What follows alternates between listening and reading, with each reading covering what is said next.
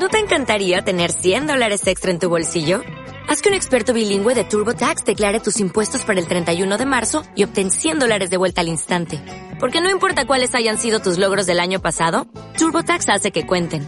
Obtén 100 dólares de vuelta y tus impuestos con 100% de precisión. Solo con Intuit TurboTax. Debes declarar para el 31 de marzo. Crédito solo aplicable al costo de la presentación federal con TurboTax Full Service. Oferta sujeta a cambios o cancelación en cualquier momento.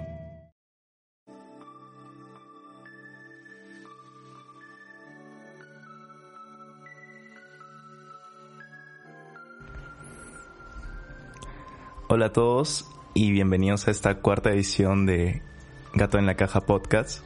Y esta edición es especial porque va a ser la primera vez que vamos a hacer una conversación online.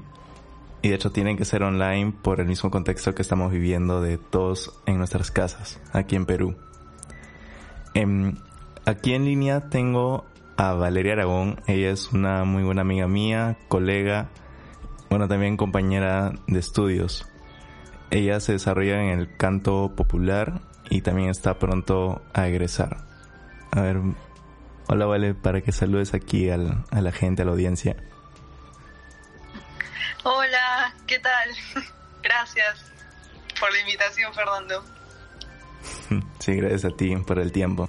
Sí, y como menciona Fernando, estudiamos juntos eh, actualmente y estoy próxima a terminar mi carrera que es en canto popular, pero aparte me gusta bastante componer, que es algo que en realidad siempre he hecho. ¿Y estás involucrada así en proyectos donde tocan tus composiciones? Sí, o sea, actualmente, o sea, hace dos años empecé a como tocar mis canciones como por a finales del 2018 pero me vino un cuestionamiento bastante de el por qué componía canciones realmente. Entonces todo el 2019 como que me alejé bastante de lo que era pues presentar, etcétera, y, y quería hacer, o sea, hacer cuestionarme y a partir de ello trabajar en un ciclo de canciones. Y, y entonces durante todo ese tiempo en paralelo estaba bastante dentro de la improvisación vocal, que es esto como generar también un mayor vínculo con, con las personas con las que estás trabajando en la improvisación libre, ¿no? Y, claro, y este ciclo de canciones es lo, lo que al final me lleva a, a, pensar que podía funcionar incluso para mi trabajo final de licenciatura. Y sí. Claro, entonces este trabajo es, es parte de tu proyecto final, o sea, el proyecto con el que vas a, a egresar. Claro, sí, sí, En tu proceso de creación se mencionaste la improvisación libre. Bueno, para quien no esté familiarizado ahorita, quien esté escuchando, ¿cómo definirías de, de qué va este, este concepto? Ya. La improvisación libre en realidad es es realmente está bastante alejado en realidad de lo que diríamos lo que es la música convencional ahora mismo en realidad sí hay, depende, porque hay unas que sí son, que tienen estructuras y todo, pero dentro de la impresión libre encontramos lo que es, lo que es música, lo de drone y, y otras, eh, ruidismo y otras distintas, pero también asimismo hay dentro de esta, como, la habilidad de, de no pensar tanto en que si algo está correcto o está bien hecho o está mal, ¿no? Sino simplemente estar más presente en el momento y, el oído como que tiene que estar al 100% escuchando lo que el otro te ofrece y, y no pensar de, de qué manera puedo acompañar esto, sino pensar que ya lo estás acompañando y, y es como es bastante sobre reacción diría yo. Y ahí se explora un montón cada instrumento porque es explorar lo máximo en ti mismo y lo que puedes ofrecer porque tienes que buscar timbres, eh, qué registros, o sea, es, es bastante exploratorio y dentro de lo vocal también, o sea, y, es difícil y, y, es como porque como siento que es como tú mismo, tu instrumento, tu cuerpo, a veces llevar mucho por impulsos, por decir, ¿no? Claro, entonces con todo esto que me mencionas, es principalmente relacionarse desde el sonido, o sea, porque no estamos hablando ni de acordes o de melodías, o sea, que son conceptos propios de nuestro estudio en música, o sea, son son eso, probar sonidos. Sí, completamente.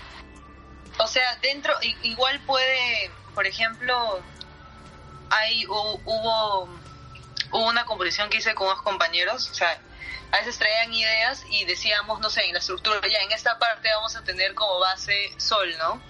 Pero eso significa que puede ser o sol menor o sol mayor, etcétera, ¿no? Pero puede haber como un centro, un centro tonal. claro. Mm, yes.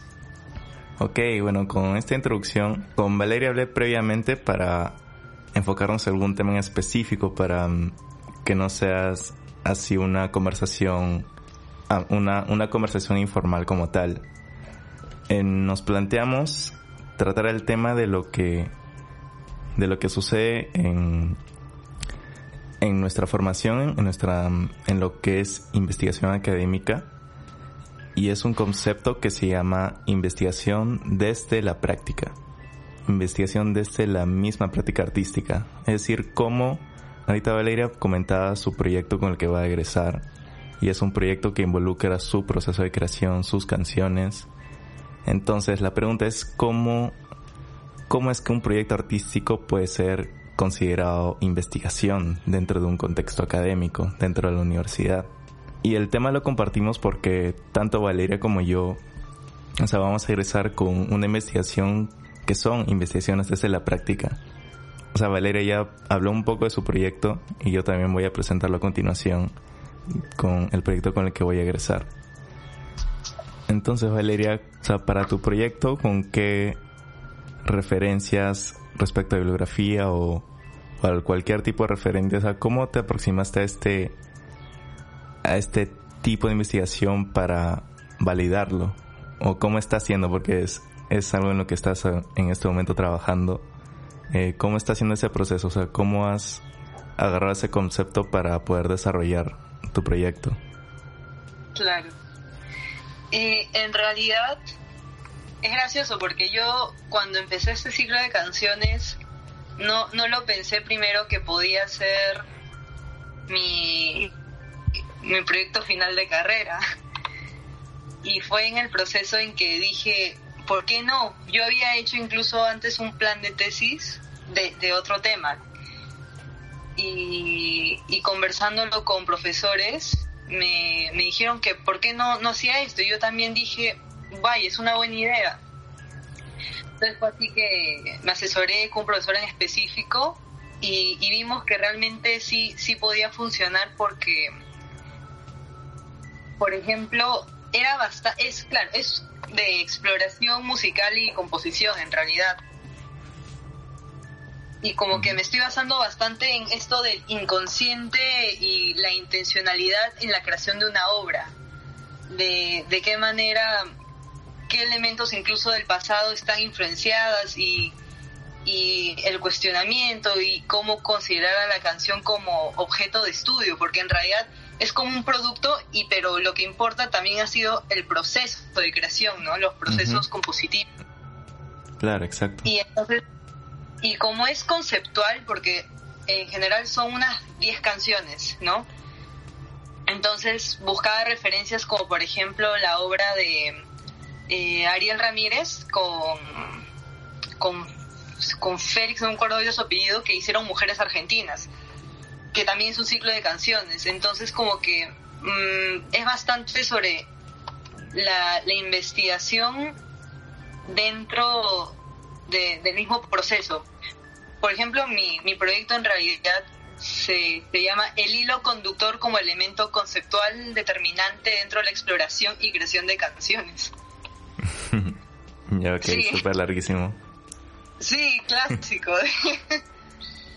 y claro, y entonces ahí menciono que de qué manera podemos ver cómo al ser conceptual un trabajo ya tienes preconcebidas un montón de cosas, o sea, no solo es uh, son, son canciones sueltas, sino el hecho de que tenga el concepto es como que ya te dice, bueno, esta canción la voy a hacer, eh, no sé, en mi registro grave, esta canción eh, quiero que después module, ¿no? Cosas así, por el simple hecho de que cada canción está basada como en una situación emocional.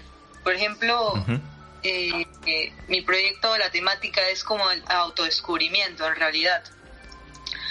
Porque me di cuenta a partir del cuestionamiento que tuve del por qué hacía canciones, o sea, era como para compartir lo que tenía, quería hacer. Entonces ahí fue donde me planteo hacer todas estas canciones, ¿no? Y al final, claro, mi objetivo es como identificar y analizar el proceso creativo, pero de cada, de cada canción, ¿no? Pero bueno, son 10.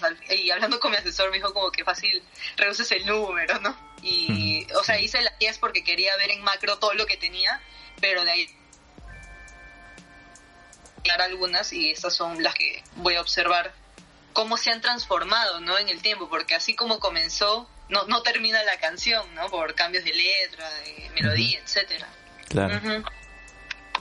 Y sí, Claro, con esto ya has mencionado o sea, puntos determinantes que lo que hacen a un proyecto artístico también un proyecto de investigación.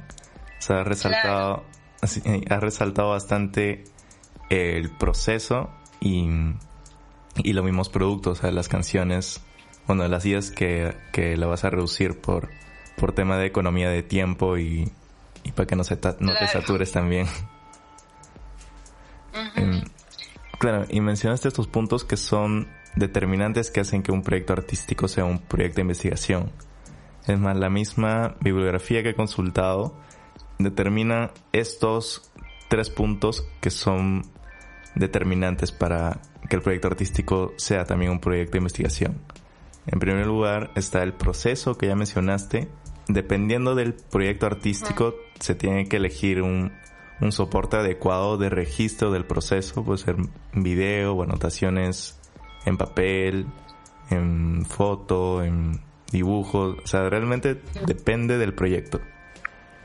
Ese es uno, el, el mismo producto artístico que en tu caso serían las, las canciones, el conjunto de canciones. Y el, el tercer punto es el contexto, o sea, el contexto donde se desarrolla que de hecho ese punto es lo que mm, lo hace validar que esto, que el proyecto sea investigación, es decir, por qué este proyecto es relevante en este contexto, o sea, por qué es necesario em, hacer esta investigación. Sí, de hecho, a, veces uno pensaría incluso que es más, no sé, sencillo, porque dentro del mundo académico como que no tiene el mismo impacto el que sea sobre, desde, sobre las artes escénicas y desde, pero en realidad es un proceso igual de demandante, o sea, creo que es como enfrentarte a ti mismo, ¿no? exacto. Porque listarte, o sea, me, me, me, di cuenta de esto una vez que había decidido, que era como...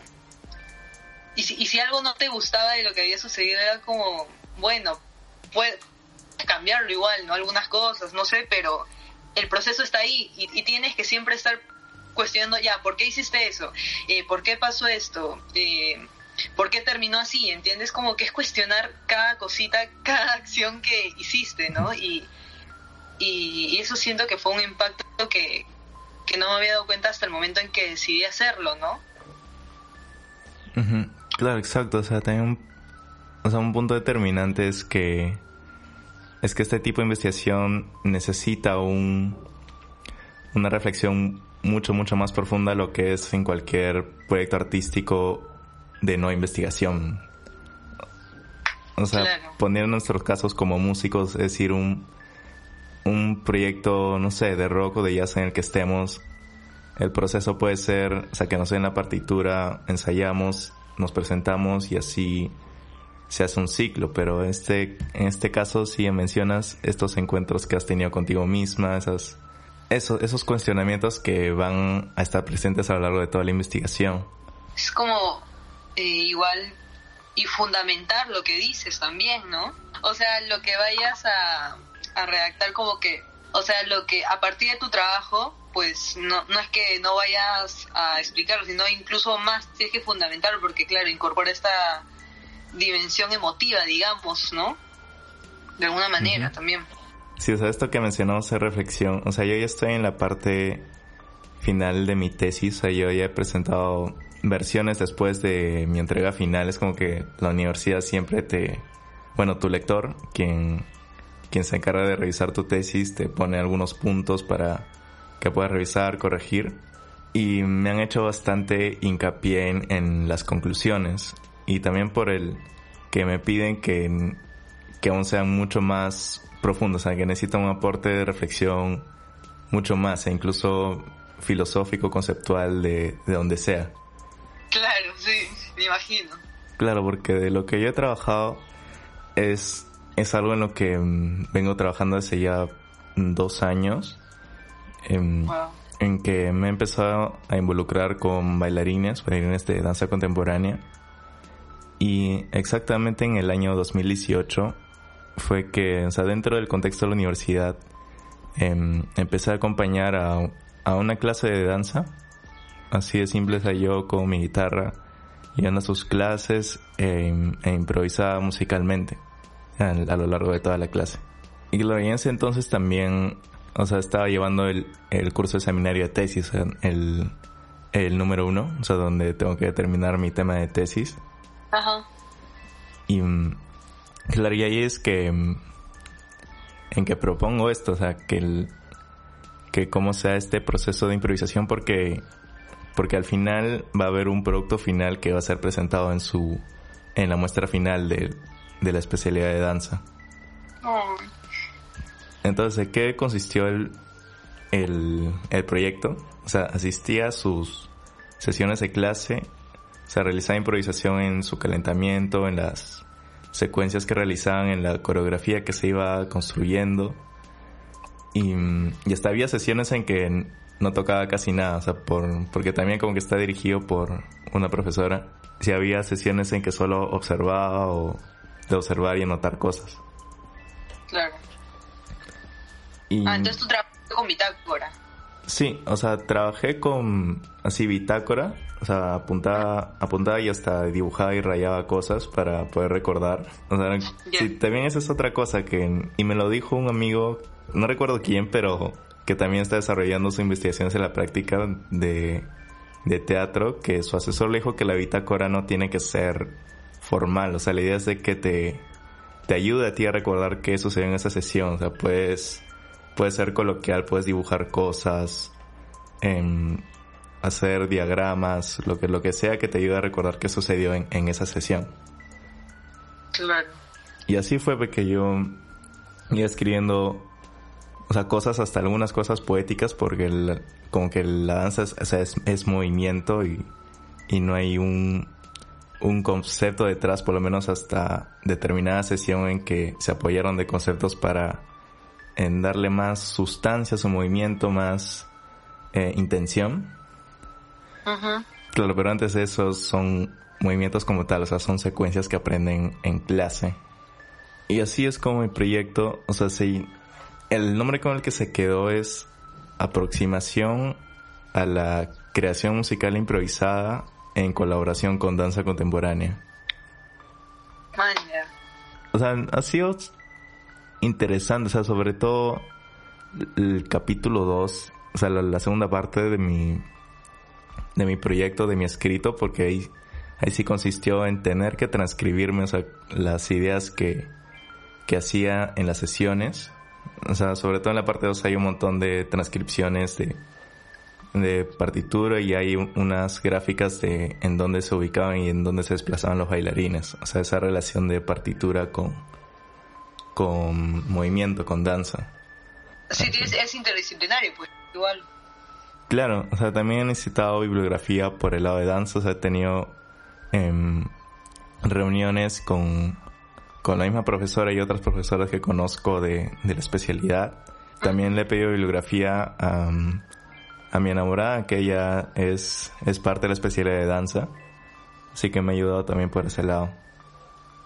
Qué, qué increíble. Sí, pues igual como de alguna manera igual no todo va, va o sea, vas a tener que ir a otras fuentes que no solo sean de música. Claro. Y, que igual te van a brindar bastante investigación.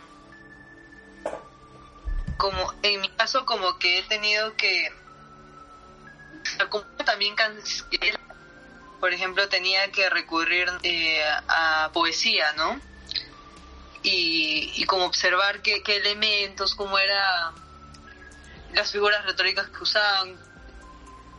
Claro. Porque ves cómo ha sido el proceso a través de los años la transformación de la escritura no y sí, ahora que me dices que también has juntado con gente de danza, como que sí es completamente necesario. Claro, o sea, también su, o sea, su punto de vista reflexivo también, también es válido para esta investigación. O sea, ellos y ellas sintieron la, ese diálogo, esa conversación entre bailarines y, y lo que yo proponía, ¿no? Musicalmente. Ajá. Y, y era trabajaban con, con música en vivo o no? ¿Qué cosa? ¿Era la primera vez que trabajaban ellos con música en vivo? Sí, o sea, justo eso es, es de lo que hablábamos de, de los puntos que determinan que esto sea investigación es el contexto. O sea, sucede que ellos nunca, por lo menos la promoción con la que yo trabajé en la parte práctica de mi tesis, ellos nunca han tenido música en vivo en clase. O sea, y es más, la primera vez que yo me empecé a involucrar fue en el año 2017, en, en el periodo de agosto a diciembre, en que fue la primera promoción que acompañé. Y en el 2018 fue que lo volví a hacer, o sea, pero ya enfocado como proyecto de investigación.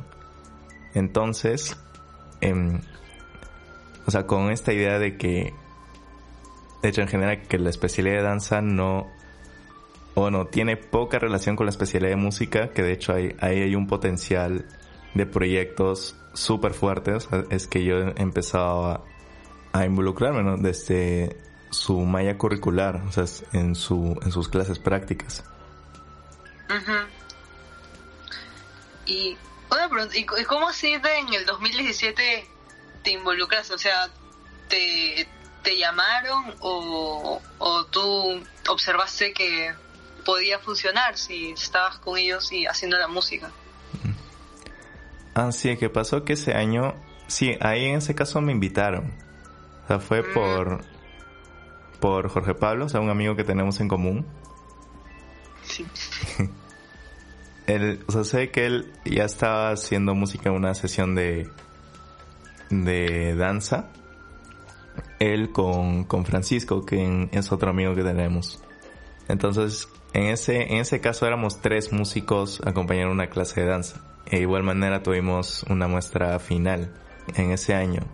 O sea, pero para el contexto de investigación, en ese caso estaba yo solo. O sea, estaba con mi guitarra. Y aunque también me apoyé de, de un Causilator, que es un instrumento electrónico de oscilación, o sea, produce es un sintetizador pequeño que lo manejas desde una, desde una pantalla táctil. O sea, con esos dos instrumentos es que creé la música para, para este proyecto artístico y de investigación. ¿Y cuánto ha sido, o sea, ha sido como por un año entonces todo, toda la exploración junto a los de danza? Ah, esta exploración fue, fue en el mismo transcurso como el del 2017, es decir, entre agosto a diciembre. Bueno, un poco antes de diciembre, en agosto a noviembre. Y igual es que dentro de del curso de seminario de tesis, o sea, sí, sí hay la, la guía que te, te ofrece que puedes hacer tu investigación sobre y desde las artes escénicas. Pero en nuestro caso es como siempre, o por lo menos la mayoría de, investigaciones son sobre las artes escénicas, o sea, sobre un aspecto en específico, ¿no?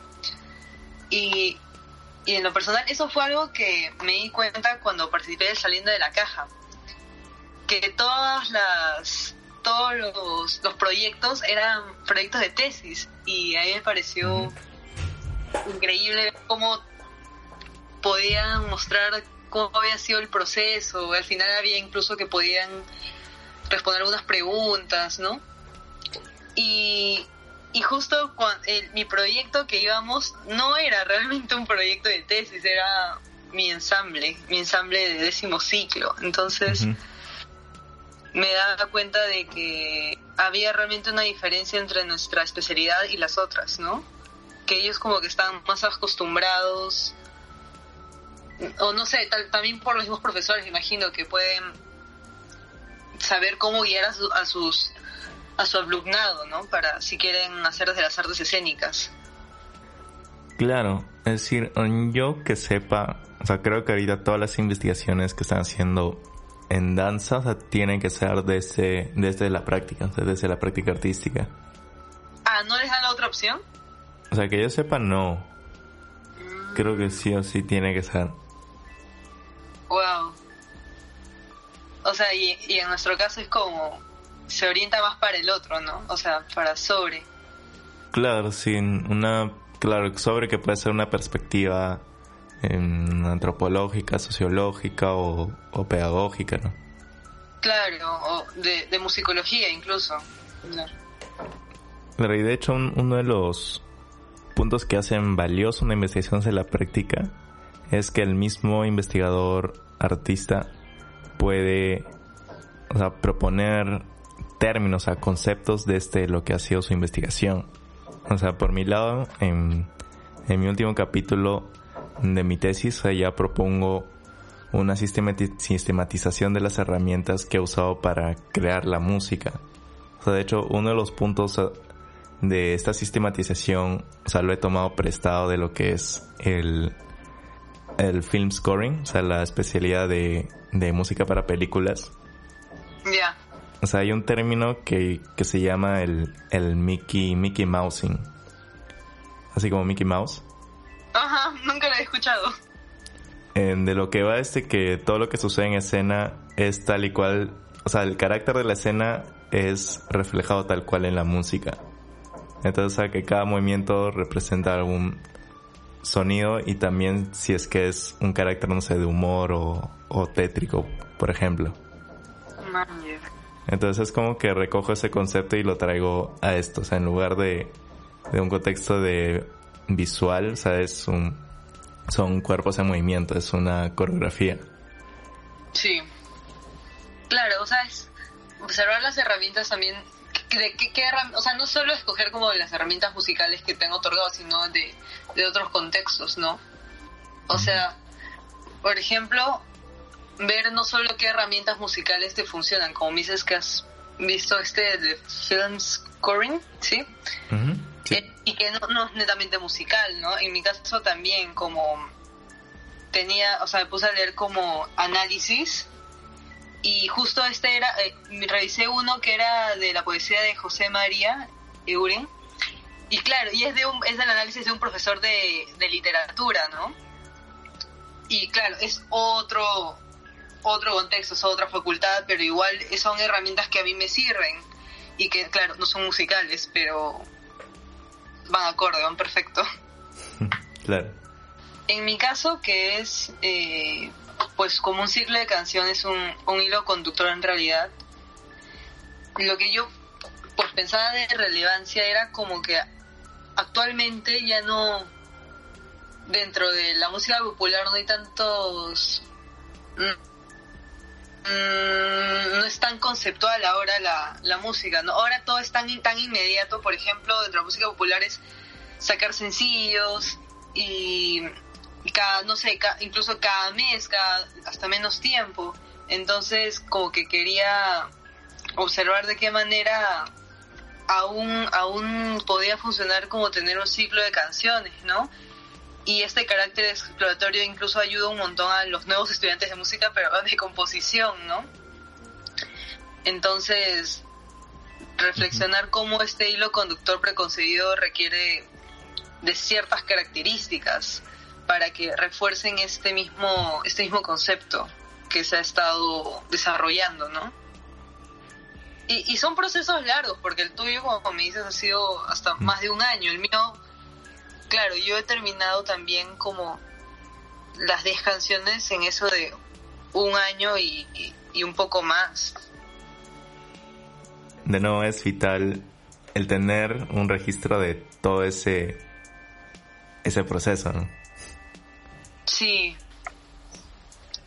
Yo, yo también, eh, o sea, como te dije, no, no sabía que iba a ser mi plan de tesis en realidad, pero siempre me ha gustado tener una libreta para, para componer, para escribir.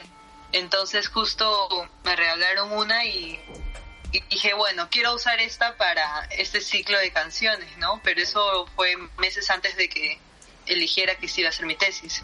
Y ahí, claro, anotaba todo, incluso, no sé, timbres de alguna canción que me gustaba, o, o también eh, frases de, mm, de algo que, leí y me gustó, o sea, ahí tengo como que todo, y también grababa un montón, con incluso con mi celular, entonces me sirve para para ver qué cambié. Por ejemplo, hace unos días me mandaron la maqueta de una canción que había hecho y dije, wow, ¿qué lo cambié? Eso estaba chévere. y, y avanzaba la canción y, dije, espera, ¡ah! por eso lo cambié y me di cuenta de por qué había tomado la decisión. Por ejemplo, en ese caso era que había cambiado la letra un poco y, y me di cuenta de por qué había hecho esa decisión, por qué había puesto esa letra específicamente al final, para dar más énfasis, etcétera, ¿no?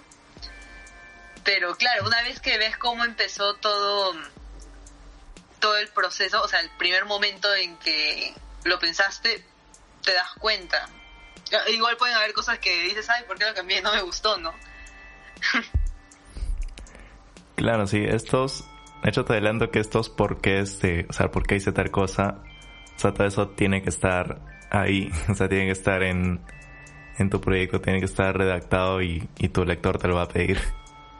Claro, no, sí, Sí, por eso también me han recomendado como de las letras mostrárselas. O sea, justo me dijeron de una profesora que enseña taller de poesía y que de hecho sí, igual me, interesa como conversar sobre las letras, ¿no? Igual, claro, ahora que estoy ya redactando, como que sí, todo, todo está bien, como por qué fue esto fundamentado y etcétera.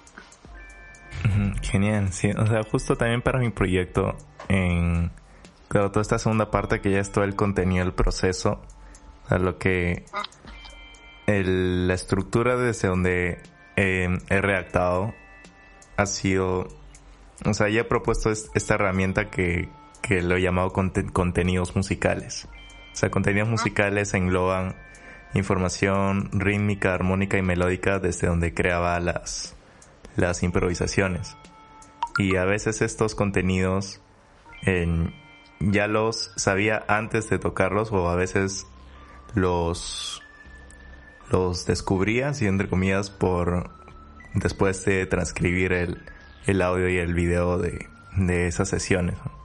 O sea, usted, y así, y así me iba conociendo a mí mismo, o sea, ya habían elementos en común en las melodías que realizaba, en las progresiones armónicas, o sea, había, había un sentido, o sea, estaba o sea, también fue un toque difícil transcribirme porque, o sea, como, o sea, no hay un tempo, un tempo establecido por sí porque es, ah, es danza contemporánea.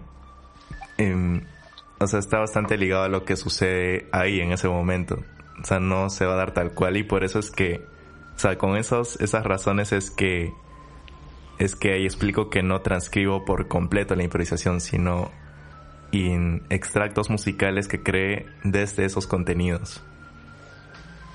Claro, eso que me dices de transcribirte, ahí también te das cuenta de, tus patrones incluso, de, de qué es a lo que siempre recurres, en qué momento, no sé. En una de estas observaciones que me hacía, bueno, en, lo que justificaba por qué hice tal, eh, tal progresión, un, punto que escribí es que es que como que estoy creando música desde lo que observo, desde lo que percibo de los bailarines en su, en su danza. O sea, pasa que cuando mi vista se, se desviaba al mástil de mi guitarra como que para buscar posiciones y eso, o sea, me perdía información de lo que estaba sucediendo eh, de los bailarines. Entonces fue por esa razón que, por ejemplo, me quedé solo sobre esa posición y ahí no hice variaciones esa fue mi justificación. Claro. Sí, o sea, no estás, no, es, no eres solo tú, sino que estás con un elemento externo más. O sea, en mi caso, pues sí, en realidad es bastante es, bastante introspectivo, ¿no? Y bueno, no estoy trabajando con, con otro, con otras personas, ¿no? Bueno, en realidad eh, empezamos a, hicimos maquetas pues con Rodrigo Vargas. y, Y, claro, era, era chévere y eso también lo voy a mencionar porque, por ejemplo, en las letras me gustaba saber cuál era su interpretación, ¿no? porque algo que yo me puse eh, como qué quería decir en las letras, no quería que sea tan directa la letra, que no sea tan descriptiva, porque como es el autodescubrimiento, eh, la temática, o sea, quería que la persona que lo escuchase y que lo pudiese leer hiciese su propia interpretación, entonces lo que yo ofrezco son más imágenes visuales, ¿entiendes? Eh, para que, claro. para que el oyente cree esto, cree y, y, y genere su propio autodescubrimiento, que es compartir, ¿no? En realidad, lo que yo quiero. Entonces me interesaba mucho ver la, la interpretación de, de este caso de Rodrigo Aras, que también es un amigo nuestro. Y sí, y, y también como cada canción en mi caso era un sentimiento, una situación emocional, me di cuenta de que al momento en que escribía me prefería basarme en emociones que estaba pasando en el momento. O sea, supongamos, si ah, la canción era fragilidad, por ejemplo. Entonces buscaba algo en ese momento que me relacionase con esa emoción porque volver al pasado para sentir esa fragilidad era un proceso bastante doloroso, en realidad era volver, ¿entiendes? Y volver de alguna manera, sí, o sea, es otro. Entonces trataba de buscar recursos en mi momento, no sé, algo que, que está pasando, no sé, eh, en, el mundo o algo que me contó una amiga y, o algo que me pasó a mí, ¿no? Pero que sea actual, porque era, era, era doloroso. Entonces, sí, en ese caso así era mi proceso, porque era, era más como trabajar, trabajarme. claro. Sí, o sea, esta mención que, bueno, que, que, mencionas a Rodrigo, que le compartiste tu trabajo, eso, eso también es relevante en estos contextos, este contexto de investigación, o sea, el, el compartir tu proyecto, o sea, el de recibir eh, la perspectiva de un agente externo, en este caso de la perspectiva de Rodrigo, ¿no? Claro. Y de hecho... Sí, o sea... Sí, dime, dime. y... De hecho, o sea, la primera vez que tuve un acercamiento a este tipo, a este tipo de investigación fue em, por invitación de Luis Vizcarra, que es un amigo mío de... Él también bailarín de la especialidad de danza. Y él, eso fue en el 2017 que hizo su proyecto de tesis. Claro, eh, yo, yo he leído esa tesis en realidad me parece. O sea, es una de las de las tesis que me ha encantado cuando estaba buscando fuentes para la investigación de las artes escénicas. Entonces sí. Ay, genial, si estás enterada. Sí. Bueno, o sea, hago mención al proyecto de líneas porque, o sea, parte del proceso fue que nosotros tuvimos lo que se llamó experiencias abiertas, que, que en sí son ensayos abiertos. Entonces recibíamos a la gente y presentamos eh, cómo, cómo estaba la pieza en ese entonces y para ver si es que estaba funcionando eh, de lo que va la pieza, porque la pieza, el objetivo es de que, es de que la gente se sienta en comunidad, de que mm, están, se están generando vínculos desde la experiencia escénica. Entonces, las, experien las experiencias abiertas funcionaron para que para que el, proyecto se siga alimentando y modificándose para que sea efectivo, ¿no? Para la investigación. Sí, sí, de hecho cuando pues hay un contacto externo, también piensas y pues y, y modificas cosas. Por ejemplo, claro, con Rodrigo ahora maqueteamos y, y él en realidad como que ha reproducido toda, la mayoría de canciones. Y ahora que me he puesto a, tocar en vivo algún par de estas canciones, también ver la recepción de, un público también me nutre, ¿no? Mm. O sea, por ejemplo, te, te dicen, wow, esta canción, no sé, sentí esto, esta me gustó más, ¿no? Es otro feedback que, que me aporta. Exacto, o sea, es un punto importante para, para el proceso, o sea, sigue siendo parte del proceso. y, y eso de que, claro, ahí cierra la, el trabajo de investigación, pero no significa que no puedan haber modificaciones más adelante también. Exacto, sí, otra cosa, y de hecho es una de las cosas que son relevantes de este tipo de investigaciones, de que una investigación de la práctica puede generar distintas líneas de investigación, o sea, puede alguien, o sea, alguien leer mi tesis o tu tesis y puede hacerse tales preguntas y eso puede generar otras investigaciones. Sí, y creo que es claro, y ahí veríamos cómo al final nuestros los pocos trabajos que de las artes escénicas de música va a ser puente para que otras personas también se cuestionen. Y, tal vez no no no no no piensan, o sea, no les pareció la conclusión que dimos y ellos, claro, salen con otros temas y creo que generar ese espacio para que sigan habiendo ese tipo de investigaciones o sea, sí, o sea, igual si optan por sobre, sobre las artes escénicas, todo bien, pero que tengan la opción de que también existe esto y también lo puedes hacer, o sea, para que haya más investigadores músicos, ¿no?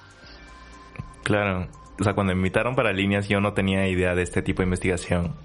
O sea, fue, ese fue el primer encuentro con el concepto y este tipo de proyecto. ¿no? O sea, porque ahí también, o sea, yo tenía mi bitácora, o sea, la par, o sea, no solamente era ir a ensayar, o sea, hablamos bastante Em, teníamos reuniones apartes que, que eran parte del proyecto de investigación. ¿Y líneas cuánto, cuánto duró el proceso? Sí, esto fue 2017 y parte de 2018, o sea, primera parte de 2018. Claro, y ahí nomás enlazaste lo que sería tu, tu trabajo también. Claro, sí, apenas acabó el, el, o sea, líneas como, como proceso de investigación, porque como artístico se sigue moviendo hasta ahora. Y eso, también salir con un producto que, que, que, puedes ofrecer, o sea, escénicamente, ¿no? También, eso, eso es bastante importante. No, no se queda guardado, sino sigue, sigue transformando, se sigue viviendo. Exacto, sí. Eh, claro, y es algo que lo puedes compartir tanto escénicamente como en contexto, no sé, de conferencias. Ahora también está lo que se llaman conferencias performáticas. Es el formato de conferencia, pero puedes mostrar de la mano el, parte de las herramientas artísticas. O sea, si es que yo presento una conferencia performática de mi proyecto, o sea, tipo invitaría a a bailarines y yo tocaría un momento, o sea, para ejemplificar tal concepto que estoy usando para, para crear la música en, tales escenarios. Sí, por ejemplo. Sí, es bien, es bien comunitario. Sí, es algo que se puede comunicar desde, desde ahí, también como talleres, como charlas, es, se puede ir por varios lados. Bueno, hasta este punto ya hemos tratado bastante en lo que es la investigación desde la práctica, también poniendo como ejemplo nuestros mismos proyectos que venimos desarrollando. Em, o sea, esto sirve tanto para nuestros colegas em, músicos que estudian em, esto profesionalmente, de que sus investigaciones, si es que su institución lo permite, pueden hacer investigaciones desde la práctica. Y también para quien esté escuchando y no esté relacionado en el mundo artístico para que tenga conocimiento de esto, de que, o sea, un proyecto artístico, o sea, de danza, teatro, música, y así, o sea, muchos de nosotros podemos seguir proponiendo nuestras ideas, nuestros, nuestros conceptos, y, y así seguir generando más líneas de investigación, que es importante para alimentar nuestros proyectos artísticos. O sea, un proyecto de investigación puede alimentar otros proyectos en los que estemos involucrados a la par. Entonces, Valeria, no sé si quieras mencionar algo, algo más para ya cerrar esta, este podcast. Y algo que nos falta mencionar, yo creo que es al autor Bordoff, porque más allá de que si no quisieras hacer investigaciones escénicas, pero en que en realidad es algo que yo sí recomiendo, es que tendríamos que quitar esto de tener que vender nuestra investigación como un proyecto creíble ante otras personas que realmente no confían en la relevancia de este, porque en realidad tiene el mismo trabajo si fuese un trabajo. No es que se realice sobre eso, solo sobre la intuición, ¿no? Sino que realmente hay un pensamiento racional dentro de él. Entonces, yo en realidad invitaría a que investiguen sobre desde las artes escénicas porque es bastante valioso para ahora el contexto que se está, se está generando, ¿no? Borgdorf, o sea, hay una lectura en que él defiende, o sea, la investigación desde la práctica, porque, o sea, sí, por, por quienes no estén familiarizados con esto, o sea, gente eh, de la academia, quizás de otras disciplinas, em, o sea, no consideran, o sea, que, o sea, como yo haciendo música con danza, eso puede ser investigación, por ejemplo, o tú haciendo canciones, como eso puede ser investigación, no sé, para, no sé, un ingeniero, un arquitecto, poniendo como ejemplo así distintos profesionales. Y un punto del, de lo que es la investigación desde la práctica es que, y de hecho que es, es un punto crítico que es lo que lo hace, o sea, ser punto de debate es de que esto no, no requiere de una hipótesis como lo es en cualquier otro proyecto de investigación académica. O sea, uno sí podría tener como que una idea de hipótesis que responda a su pregunta de investigación. O sea, al igual que cualquier otro proyecto de investigación, o sea, tenemos nuestra pregunta de investigación, nuestros objetivos, el estado del arte, es decir, el, todo lo que se ha dicho antes en nuestro tema de investigación. O sea, todos esos elementos está presente, pero la hipótesis no, no es, no es un punto necesario en una investigación de la práctica, por su mismo carácter exploratorio. Sí. Creo que hasta este punto ya hemos marcado bastante de, de lo que es el tema que hemos tratado hoy. De hecho, que también es un, un tema que nos ayuda a ambos y a quien nos esté escuchando a, bueno, por nuestro lado, a seguir preguntándonos y a seguir desarrollando nuestros proyectos y a quienes estén escuchando, hacerles conocer de la existencia de este tipo de investigación, dejarlos con eso, o sea, si es que ellos pueden desarrollar sus, sus propias investigaciones o informarse más de distinta bibliografía. Eh, siempre es bueno compartir y, generar espacios de, espacios de diálogo para esto. Me parece perfecto. bueno, Valeria, muchas gracias por este, por tu tiempo, de hecho, para ser la primera en participar así en una conversación para para el podcast que, que acabo de estrenar, que es Gato en la Caja. Es un espacio para, bueno, para compartir mis pensamientos recurrentes y también para traer invitados para tratar distintos temas eh, dentro de música y artes escénicas. Gracias por, por estar aquí, por compartir tu proyecto y seguiremos en contacto. Gracias a ti, Fernando. Ha sido bastante agradable la conversación. Gracias. Y bueno a todos, nos vemos en una siguiente entrega. Nos vemos.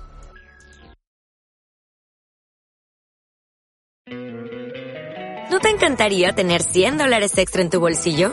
Haz que un experto bilingüe de TurboTax declare tus impuestos para el 31 de marzo y obtén 100 dólares de vuelta al instante. Porque no importa cuáles hayan sido tus logros del año pasado, TurboTax hace que cuenten. Obtén 100 dólares de vuelta y tus impuestos con 100% de precisión. Solo con Intuit TurboTax.